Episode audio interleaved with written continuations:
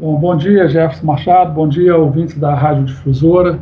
Já está fazendo um ano dessa situação pandêmica. Nesse momento agora, diferentemente do ano passado, quando começou, em março de 2020, quando começou, os empresários estavam num momento de recuperação econômica, então nós estávamos com uma, certa, vamos dizer assim, com, com tranquilidade de caixa.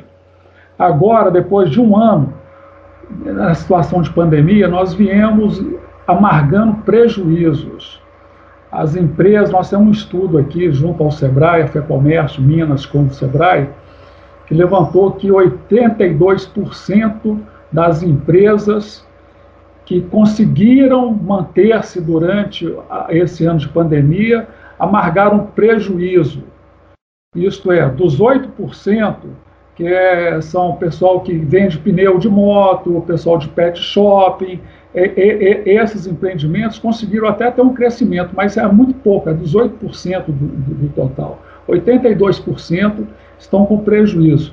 E agora, um ano de amargando prejuízo, realizando prejuízo, nós entramos num novo lockdown e, e agora com essa onda roxa, o, o empresariado está sem condições de caixa de arcar os compromissos.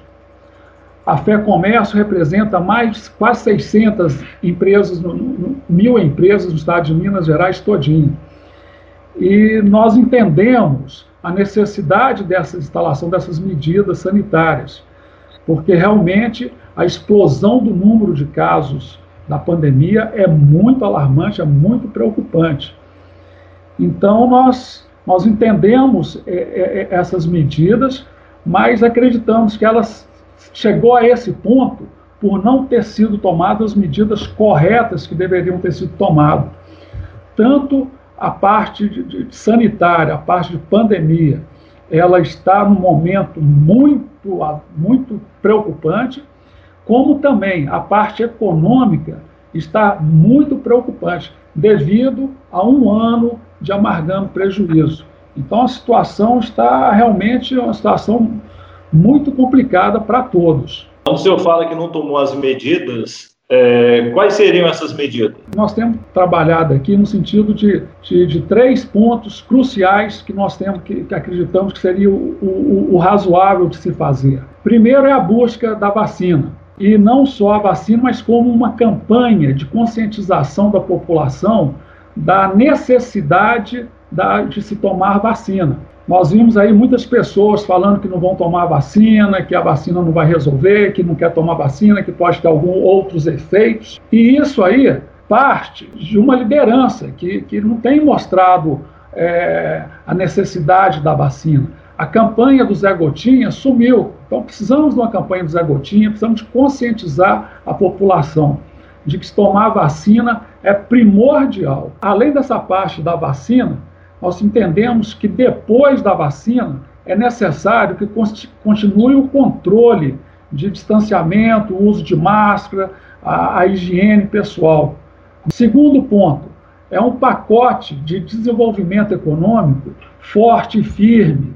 As empresas, a economia precisa de um auxílio, de um programa de, de, de, de desenvolvimento econômico, um programa de reconstrução da economia, porque os setores estão todos com problemas financeiros. E, e, quando se para o comércio, o, comércio é o elo de ligação entre a indústria e o consumidor. Na hora que se para o comércio, como se parou agora, estamos todos parados em Minas Gerais, esse elo é desfeito. Então a indústria sofre e o povo também sofre, porque haverá desabastecimento. E com isso vem uma inflação, os preços aumentam. E é toda a cadeia que sente, porque na hora que o comércio a indústria param de faturar, o Estado também para de receber o, os tributos. Então, é toda uma consequência. Ok. É, senhor Marcos Paulo, Paulo Rolim, gostaria mais uma vez de agradecer a atenção e a disponibilidade do senhor em conversar conosco e dizer que estaremos sempre aqui à disposição para divulgar o trabalho de vocês. Rogério, muito obrigado pelo espaço aí para colocar as ideias, muito obrigado aí aos ouvintes da Rádio Difusora. E só colocando que a Fé Comércio, Sistema S, a Comércio, Sesc, Senac, disponibiliza toda a infraestrutura em Minas Gerais para a campanha de vacinação, aberta a toda a população.